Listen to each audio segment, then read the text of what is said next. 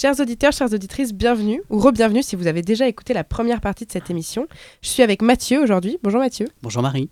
Et pour réaliser donc l'interview de cette cinquième émission, et pour cette cinquième émission, Germaine se cultive, nous recevons un invité de qualité, que dis-je, de prestige, Félix. Bonjour Félix. Bonjour.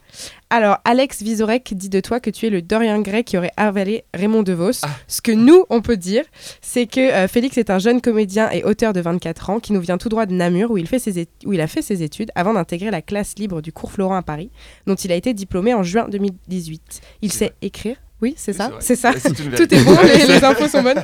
Il sait écrire, parler, jouer et surtout jouer avec les mots. Son spectacle, donc, qui se tient en ce moment au théâtre des Mathurins les mardis et mercredis à 19h, est un seul en scène s'intitulé Les mots s'improsent. Oui. Alors, euh, ce spectacle, ça fait 5 ans que tu le joues et encore plus longtemps du coup que tu l'as écrit? Euh, ça va faire 6 ans que j'ai terminé de l'écrire et que je le jouais. Et donc, bah, on voulait savoir comment ça a commencé cette aventure et qu'est-ce que tu as voulu raconter avec ce Ah, spectacle. ça, c'est une très bonne question. Bah, merci, merci. Tout commença en 1860.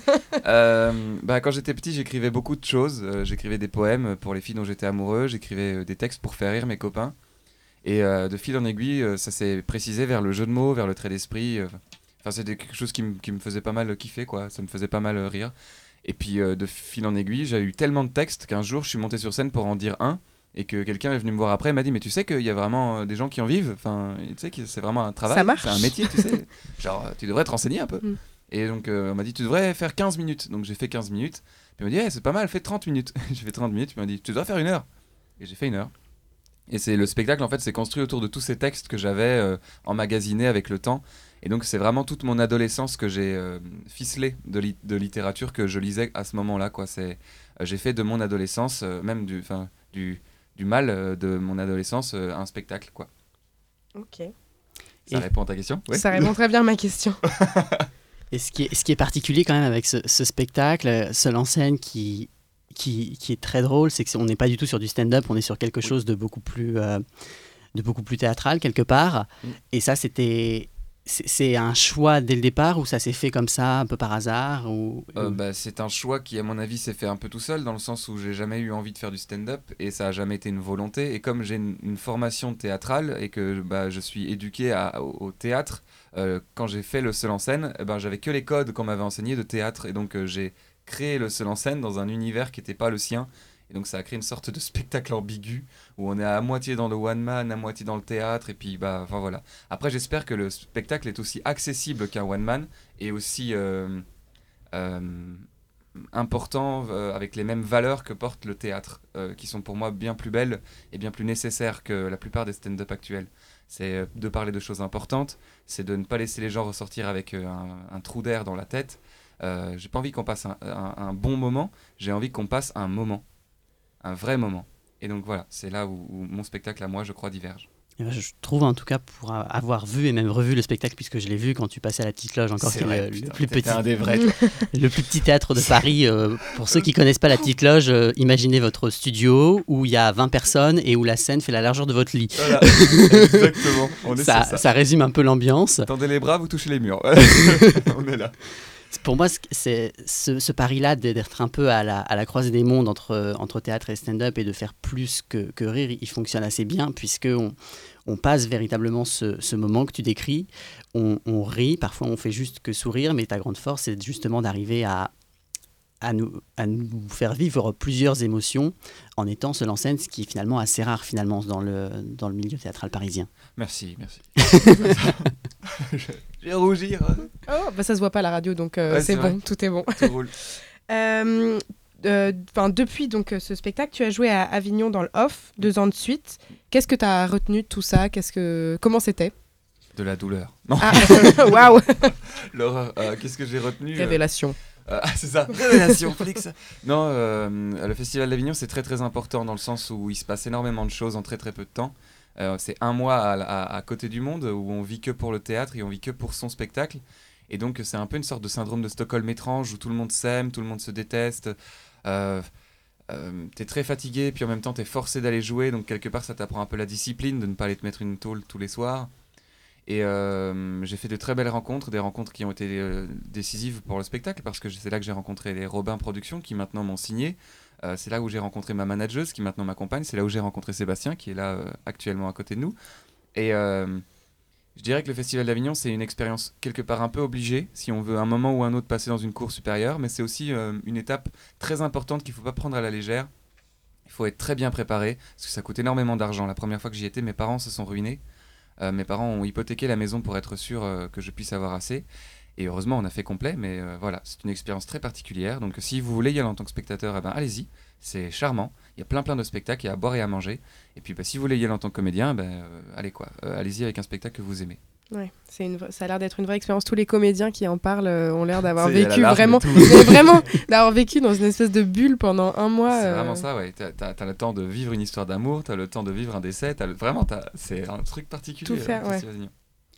Et du coup, en, en 5-6 ans, le spectacle a changé. Ah beaucoup, ah d'une certaine façon. Même moi, qui l'ai revu, finalement, je m'en suis rendu compte, il n'y a, a, pas juste un travail de remise en scène avec Julien Aluguette, finalement, il y a le, texte lui-même a un peu changé, j'ai eu l'impression, même si j'arrivais pas forcément à me, souvenir exactement.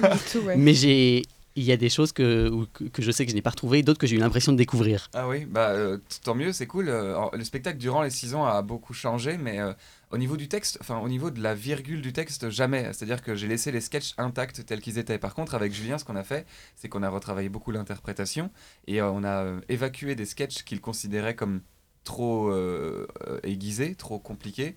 Et euh, on a à l'inverse rajouté des moments d'improvisation à rendez-vous. C'est-à-dire que ce sont plus ou moins des improvisations, mais surtout des, endroits où, où j'ai déjà des petits rendez-vous. Et euh, ça me laisse l'opportunité d'un petit peu plus exploser. Par exemple, le mythe de Sisyphe, qui à la base était dans le spectacle, était très moins exploité. Et Julien m'a dit, mais en vrai, les gens, ils ont besoin hein, d'une bulle d'oxygène où tu pètes un câble. Alors, euh, pète un câble, quoi. Et donc, on a laissé un vrai 5 minutes de mythe de Sisyphe où euh, on, explose un petit peu le mythe, quoi. Donc, euh, effectivement, le spectacle a beaucoup, beaucoup changé, mais je respecte énormément l'auteur que j'étais à, à, 17 ans. le but, c'est pas. J'ai longtemps eu la question de savoir si il fallait que je réécrive avec la plume que j'ai aujourd'hui ou si je devais laisser exister les erreurs que j'ai faites quand j'étais petit. Et je considère que comme c'était des questions qui, qui me hantaient quand j'étais petit, euh, fallait que je réussisse à en prendre soin. Donc avec Julien, ce qu'on a réussi à faire, c'est faire rentrer le, l'acteur que je suis devenu, le jeune homme que je suis devenu dans les, dans les godasses euh, de l'enfant que j'étais. Et donc je suis plutôt content parce qu'il existe les deux personnes aujourd'hui. Et c'est ce qui fait finalement que euh, ces moments d'improvisation que tu évoquais, c'est ce qui permet d'être à la croisée des chemins entre seul en scène et stand-up aussi finalement. Donc ça, ça, ça renforce le spectacle par rapport, euh, par rapport à sa première version. Et la rencontre avec, euh, avec Julien, ça s'est fait pendant le, le Off d'Avignon Ça s'est fait après ah, ah, Pendant Avignon, j'ai rencontré les Robins qui m'ont signé et derrière, ils m'ont dit Bon, le spectacle est très bien, mais ce serait pas mal, comme tu l'as mis en scène tout seul et que tu avais 17 ans, ce serait pas mal que tu travailles avec un vrai monsieur, tu sais. je fais, bon, je suis pas chaud. parce que moi, j'ai très très peur de travailler en groupe. Je suis quelqu'un qui a toujours aimé faire les choses tout seul et bien. Et donc, j'ai pas cette habitude de, de, déléguer, de laisser faire. Et donc, euh, euh, Julien est rentré dans l'arène, il est venu voir le spectacle à Paris. Et on s'est très très vite entendu parce que j'ai rencontré plein de gens incroyables, plein de metteurs en scène qui ont proposé de travailler avec moi. Et c'est le seul qui, à la fin du spectacle, est venu, m'a tapé l'épaule et m'a fait euh, très bien, mais on en parle un autre jour, tu sors de scène. Et il est parti. Et j'ai trouvé ça charmant parce que ça respecte énormément une sorte de. C'est vrai que quand on sort de scène, on est fatigué et on n'est pas vraiment là pour, pour discuter. Et j'ai pensé que cette méthode méritait au moins un rendez-vous. quoi. Donc on s'est rencontrés autour d'un café euh, une semaine après. Et, euh, on est devenus euh, les, plus, les potes les plus proches du monde. quoi. C'est un mec incroyable, avec une tendresse infinie. Et puis il a très vite compris où je voulais aller. Il, il a pris très, très soin de tout. C'est super et c'est drôle parce que je, moi je ne suis pas du tout côté artistique pour le coup, mais même en tant que spectateur, après un spectacle que j'ai pu adorer dans les petites salles où je sais qu'on peut rester voir l'artiste après, je reste rarement parce que l'émotion de spectateur et la bulle dans laquelle je suis est, encore là. et je, sais que je ne. Je, dirais rien de, de, pertinent ou ce sera juste super. le, ah, bravo, c'était super, j'ai beaucoup aimé. Qu'est-ce que tu veux faire avec ça? Ça fait plaisir, j'imagine. Mais bizarre, il me fixe. mais, mais, ça apporte rien de particulier en fait. Mm. après, ça, ça, fait toujours quand même plaisir. Hein. Je te le dis en tant que comédien d'avoir quelqu'un qui reste et qui même pour rien dire, mais dit, euh, dit quelque chose. Euh, Enfin, c'est comme, euh, je sais pas, j'avais un ami euh, pour le coup humoriste qui m'avait dit euh, faire l'humour avec quelqu'un, c'est un peu comme faire l'amour en fait. si tu le fais et puis que tu t'en vas sans rien dire, c'est comme un sentiment particulier.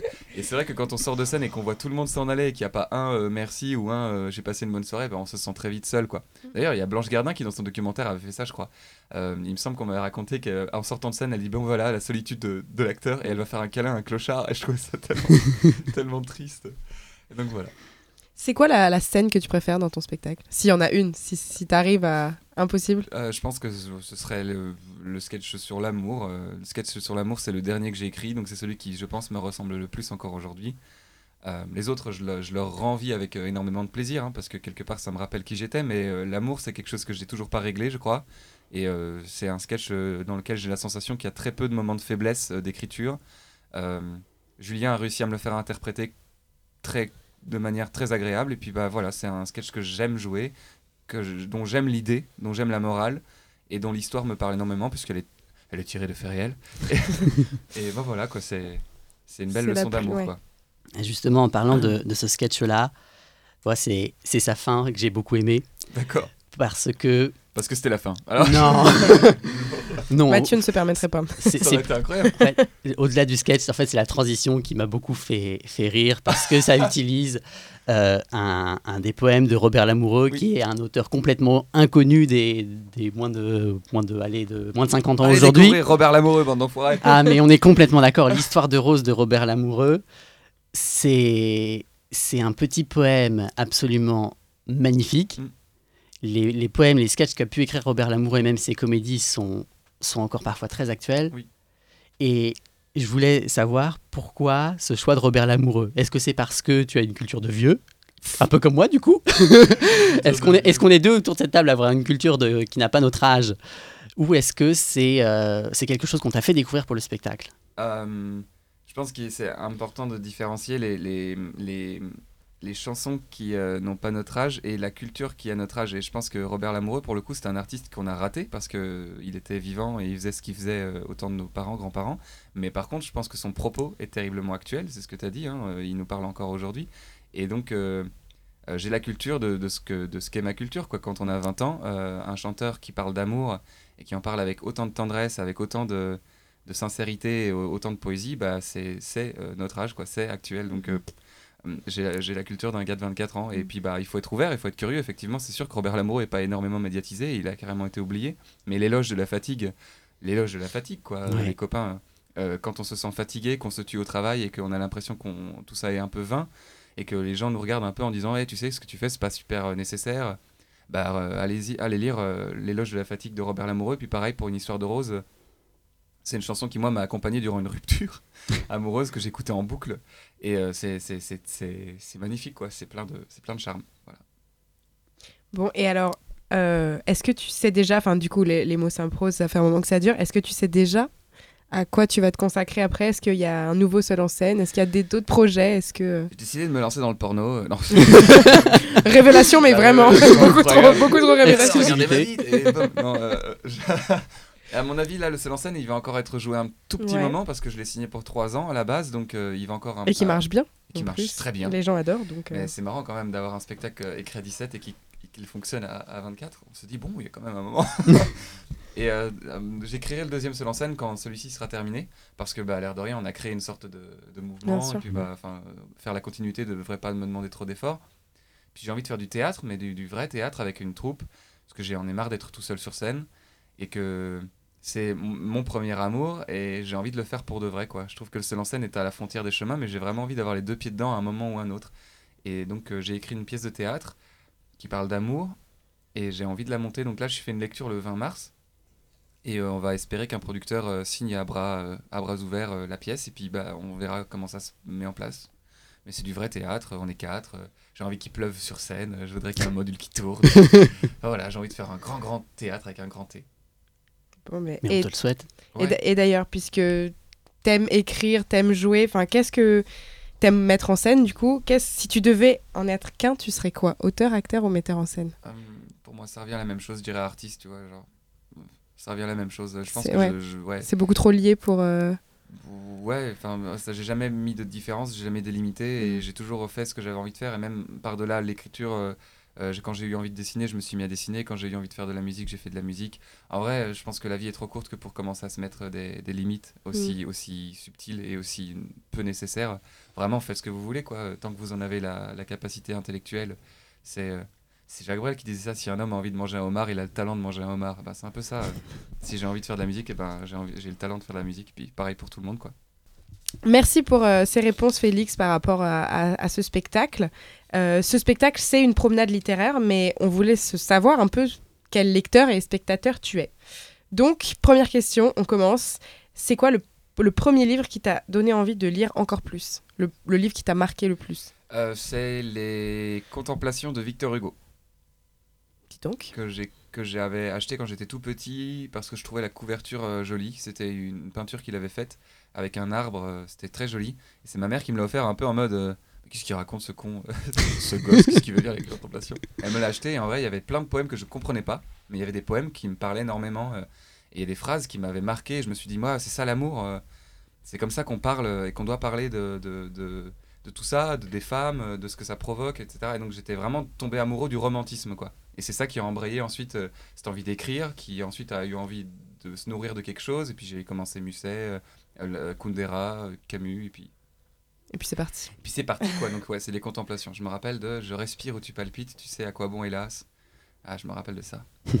c'est des petites phrases. Euh, dans la poésie, il y a toujours des phrases comme ça qui marquent. Euh.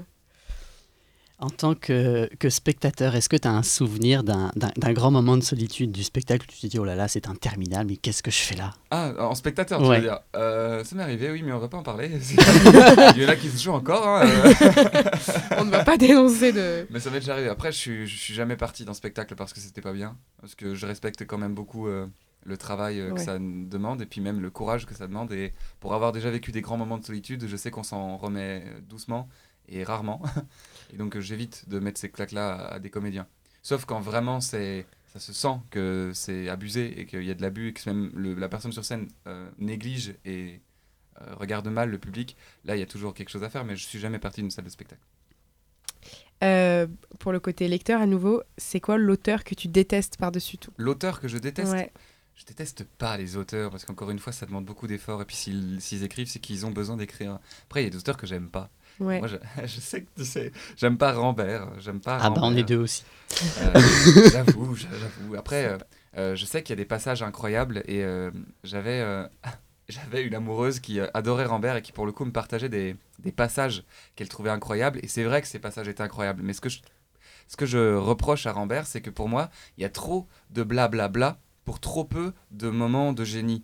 Et il y a des moments de génie, et c'est déjà incroyable qu'il les trouve. D'ailleurs, il y a un proverbe qui dit dans chaque livre, il y a au moins une phrase qui vous attend. C'est vrai, mais pour moi, c'est un peu comme la métaphore de la grenadine, je l'emploie tout le temps.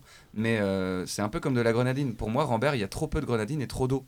Et à l'inverse, Nietzsche, pour moi, il y a trop de grenadine et pas assez d'eau. Du coup, c'est pas accessible. et ça brûle la langue, quoi. Bordel, la grenadine à la menthe, vraiment, Nietzsche. voilà. Donc, on a créé ensemble l'échelle de, de, la grenadine. Il faut savoir si vous êtes sur du Rambert ou sur du Nietzsche. Et puis, ça me paraît pas mal comme, euh, ouais. pour repérer. Ouais, c'est ça. On va s'en servir dans Germaine ce culture. on va demander à nos chroniqueurs de. C'est une métaphore que j'emploie souvent et qui, à mon avis, va vraiment percer. Hein. Bah, bah, on avait dit que cette émission, cette émission serait euh, révélatrice, il y aurait mystique, donc voilà.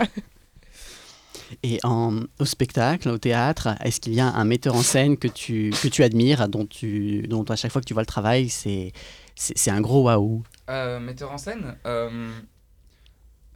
je dirais, euh, pour le moment, je me suis beaucoup intéressé au, travail d'Alexis Michalik parce que je l'ai rencontré à la radio et que j'avais jamais été voir ses spectacles parce que ça coûtait trop cher.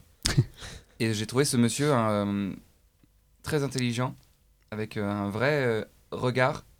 Et quand il parlait de, de son travail, il me semblait qu'il avait été frappé par les mêmes choses que moi. Il avait été frappé par Edmond Rostand. Et ça se, ça se ressentait beaucoup dans sa prise de parole. Donc j'ai été voir un peu tous ces spectacles. Et euh, effectivement, euh, je, je, vois où ça a tapé et je vois euh, pourquoi il fait ça et pourquoi il fait ce qu'il fait. Et ça me parle beaucoup. je trouve ça très bien. Wajdi Mouawad est un metteur en scène que j'aime immensément parce qu'on a voyagé pendant 5 ans ensemble par un projet culturel qui s'appelle Avoir 20 ans en 2015. et donc ça a été une sorte de deuxième papa, quoi. C'est lui qui m'a un peu appris la vie.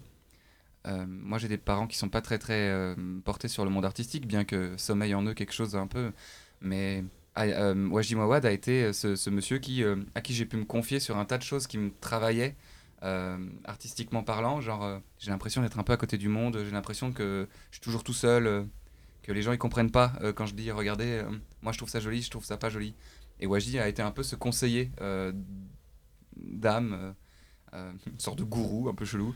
Et super, ce monsieur est incroyable et son, son travail a quelque chose de, de la tragédie grecque, il a quelque chose de grandiloquent, de, dramatique. Ça, ça, me fait sourire le, le, lien que tu évoques avec Alexis Michalik, puisque bah, sa nouvelle pièce, Une histoire d'amour, qui se joue à la Scala. Ça a été la voir, j'ai vu, t'avais pas aimé, je crois, non? Non, je l'ai beaucoup aimé, ah, au contraire. Aimé? Et en plus, euh, il a, enfin, c'est vraiment un truc. Euh, il a été reçu à Sciences Po en masterclass il y a pas longtemps, ah donc j'étais allée le voir, c'était très intéressant. Et euh, il disait, oui, c'est vraiment un truc que j'ai écrit en rupture amoureuse. c'est vraiment le, hein. le truc.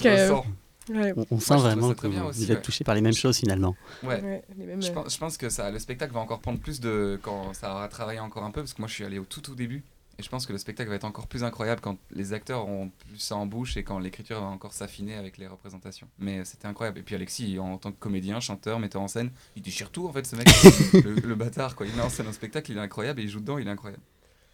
C'est quoi le livre que tu as dans ton sac en ce moment? Euh, pour le moment, je suis en train de lire euh, Belle du Seigneur, que j'ai recommencé plusieurs ah. fois parce que c'est long et que quand j'étais petit, j'étais un petit peu ambitieux. Et euh, je trouve ce livre incroyable. Et il y a un moment dans le train, il y a un passage où il se drague dans un salon. Et c'est très érotique comme moment, c'est vraiment très érotique. Et plus je lisais, plus je me sentais mal à l'aise de lire ça en public. et vraiment, il y a un moment, je me suis dit, putain, on parle des livres érotiques et tout, mais Seigneur, c'est quand même chaud. et je regarde autour de moi, genre personne me juge. et vraiment, il y a eu un moment, je me suis senti gêné. Genre, c'était tellement érotique. Je non, mais les gens se disaient, ah, il lit du Cohen, c'est dingue alors et tout. En fait, euh, en train de dire, alors là, il passe à sa main sous sa jupe et tout. Je genre, waouh. Et c'était vraiment très beau.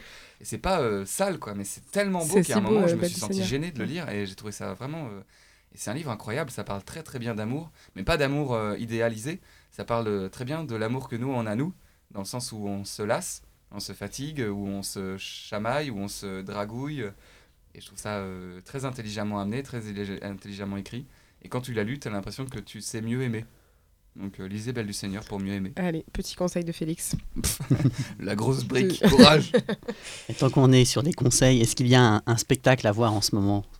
Euh, bah on l'a dit, on l'a dit. Hein, il y a les Alexis Michalik, la plupart sont incroyables. Moi, été voir un Tramuros il y a pas longtemps parce que j'ai une amie qui joue dedans. Et euh, c'était très très bien. Euh, donc allez voir les Alexis Michalik, je pense que c'est du théâtre accessible dans le sens où ça travaille des grandes idées et puis c'est, mm. on, on, sort pas de là en se disant oh là là c'est pas accessible. Sinon euh, dans les seuls en scène, j'ai des amis qui jouent.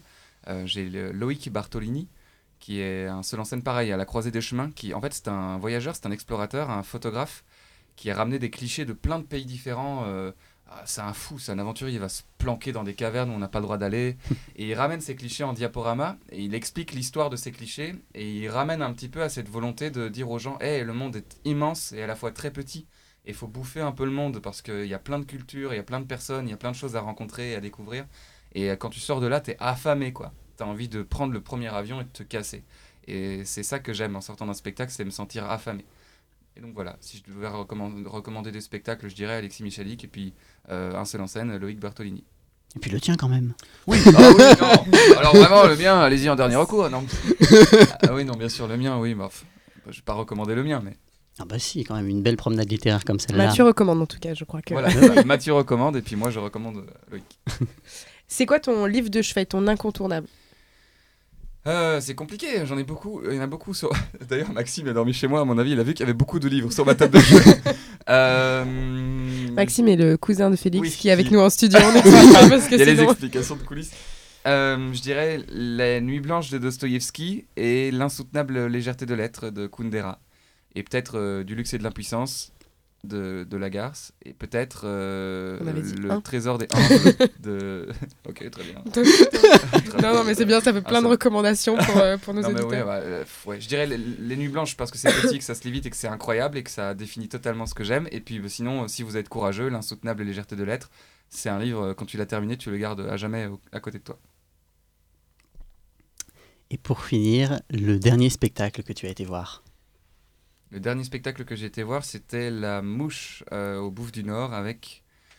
Euh, Christian avec Valérie Le Sort. c'est ça. Et c'était euh, très bien. Ça faisait très peur. Je suis une chochotte spectateur. je n'ai aucun courage et j'étais très apeuré.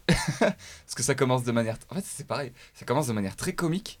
C'est plein de gags. En plus, Christian X, c'est le roi du cabotinage. Le mec, il, marche pour faire 2 mètres. Il fait 45 minutes de oh là là, je ne retrouve plus mon pied gauche. Et donc c'est très long. Et au bout d'un moment, ça commence à vriller. En fait, il, se téléporte avec une mouche, donc il mute en mouche. Et tu le vois se muter, il, il perd sa main, et puis il commence à saigner, à vomir. C'est l'enfer. l'enfer. et à la fin, tu Très bien, mais un peu traumatisé quand même. Ouais, je suis traumatisé, mais c'était incroyable. Vivre ça au théâtre, on a l'impression qu'on peut vivre ça qu'au cinéma, d'être euh, choqué en mode oh. Et en fait, non, au théâtre, ça marche aussi. Donc voilà. Merci beaucoup en tout cas d'avoir euh, répondu à toutes ces questions. Je crois que tu as ramené avec toi euh, un extrait. Badadam, révélation à nouveau. Et c'est toi qui l'as écrit. Oui, oui bah on m'a demandé de prendre un truc. Alors au début, je pensais qu'il fallait que j'écrive une chronique, mais en fait, pas du tout. Il fallait que je prenne un texte, que j'aimais. C'est ça. C'est ça. Et euh, ça, c'est un texte que j'ai écrit pour la nouvelle année. Euh, j'avais envie d'écrire comme une sorte de, je sais pas, de d'ordre à moi-même, de, de, de tenue. Euh, j'avais peur de me perdre dans des combats qui sont pas les miens et puis de, de, de m'éloigner de ce que je suis, de ce que j'ai envie de faire. Et donc j'avais écrit ça un peu en sorte de loi de, pour moi. Et voilà, bah, c'est pas très comique, hein, ça représente pas énormément le spectacle, mais en tout cas ça représente ce, que, ce qui moi me travaille et ce pourquoi je l'avais écrit. Donc je le partage vraiment. On t'écoute. Alors, je ferai ce qu'il faudra pour exister. J'arpenterai le monde, apprendrai ses reliefs et ses profondeurs. Je veux tout connaître de lui, le dévorer d'une insatiable faim, et l'aimer pour ce qu'il est, pour ce qu'il n'est pas, et pour ce qu'il devrait être. Et retrouver dans les montagnes la courbure d'une hanche, et dans l'océan l'abîme d'une larme, et dans l'horizon l'infini d'un sourire. J'apprendrai les règles de l'univers et je les contournerai sans cesse. Je déploierai la plus terrible des forces à lui désobéir, je le forcerai à concéder, à faire naître des étoiles nouvelles, et comme le prisme fait naître de la lumière blanche les couleurs primaires, mon cœur fera surgir du silence le bruit, le cri terrible et indomptable de l'homme. Que mon âme brûle, qu'elle se consume à des brasiers imaginaires, je résisterai à la résignation. Je frapperai de mes mains la terre qui m'a vu naître comme elle frappe dans ma poitrine, et plus la fatigue me prendra, plus je frapperai vite et fort. Je graverai dans le sable l'infime part de mon existence. Je bâtirai mon château de cartes dans la tempête. Et puisque l'on m'interdit de fixer le soleil, alors je mémoriserai par cœur les ombres qu'il dessine. J'apprivoiserai le ciel et je dompterai les astres, je tendrai un hamac entre le jour et la nuit, et selon que je me couche, il ne fera pour moi jamais sombre ou jamais clair. Je serai enfant du lever ou enfant du coucher. J'aimerai ceux qui tombent, j'oublierai ceux qui sont tombés. Comme l'enfant piétine l'automne en courant après les feuilles mortes, je veux être aveuglé par l'espoir du miracle. Croire que jamais la feuille ne cessera de danser. Et espérer que cela me sauve. J'ai tant besoin d'être sauvé. Merci Félix. La petite musique qui vient avec. Euh, merci beaucoup pour ce, très beau texte. Quand euh, Mathieu me l'a envoyé, je, m'attendais à avoir un extrait de, je sais pas, euh, un livre, quelque chose comme ça. Il m'a dit, c'est de la littérature, attention. Mais on avait, enfin, vraiment, on était très, très, très émus de ce texte. C'est très beau, donc merci. beaucoup. merci en tout cas d'avoir répondu à toutes, à toutes nos questions, aussi bien sur le spectacle que sur le, le spectateur et lecteur ah. que tu es. Euh, on rappelle donc que euh, le spectacle se joue au Théâtre des Mathurins les mardis et mercredis soirs à 19h jusqu'au 1er avril. Et que euh, en plus, on a un tarif jeune pour les moins de 26 ans, c'est ça? Parce qu'il y a 10 un euros. très accessible pour que n'importe qui puisse Pour que voilà, on a tellement de chance, les moins de 26 ans et étudiants, donc auditeurs, auditrices, si vous avez moins de 26 ans, foncez. C'est donc 10 euros au, Théâtre des Sur Mathurins. Sur la billetterie du théâtre directement en ligne. Pas besoin de passer au guichet, etc. avec les billets de dernière minute. C'est sur le site du théâtre. C'est encore mieux. Exactement.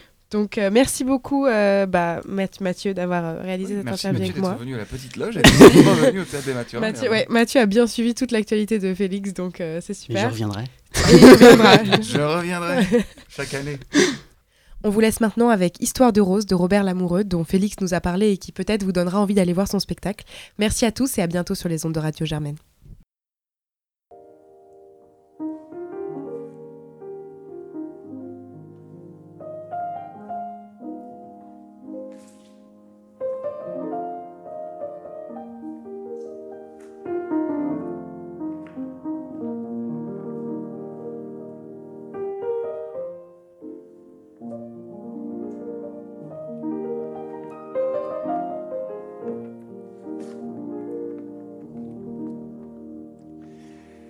Quand à la fin d'un très bon repas, les invités demandent à papa de chanter quelque chose, Sur la table s'appuyant d'une main, papa chante un air très ancien, Histoire de rose.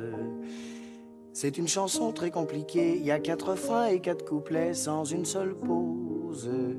Comme papa s'en rappelle pas bien, maman lui souffle derrière la main, timide et rose. C'est une chanson de 1900, il y a une fille qui meurt à 20 ans de tuberculose. Son père qui est au PTT, chaque jour sur sa tombe va porter des gerbes de roses. Le frère de papa, mon oncle Léon, dit qu'à cette époque-là, les chansons, c'était quelque chose. Comme papa s'en rappelle pas bien, maman lui souffle derrière la main, timide et rose. Je les revois tous deux dans le temps, papa tenant par le bras maman, timide et rose, fredonnant déjà cette chanson dans la petite île de Robinson qui a vu tant de choses. Maman m'a dit ton père d'ailleurs n'a jamais pu l'apprendre par cœur et c'est la cause pour laquelle je l'ai épousé. Sans moi il pourrait pas chanter l'histoire des roses. Moi depuis le temps que je les connais, mes parents quand la dispute n'est pour pas grand-chose. Je prends mon air le plus innocent et je commence en me trompant l'histoire des roses. Papa me reprend et continue jusqu'à l'endroit qui se rappelle plus et porte close.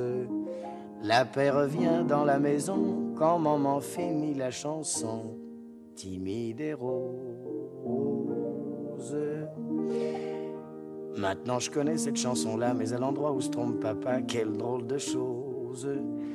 Moi non plus je me rappelle pas bien quelles sont les deux phrases de la fin, et c'est la cause pour laquelle je me fais du souci, et j'attends de trouver moi aussi, timide et rose, une fille qui voudra pour la vie m'aider à dire comment finit l'histoire des roses.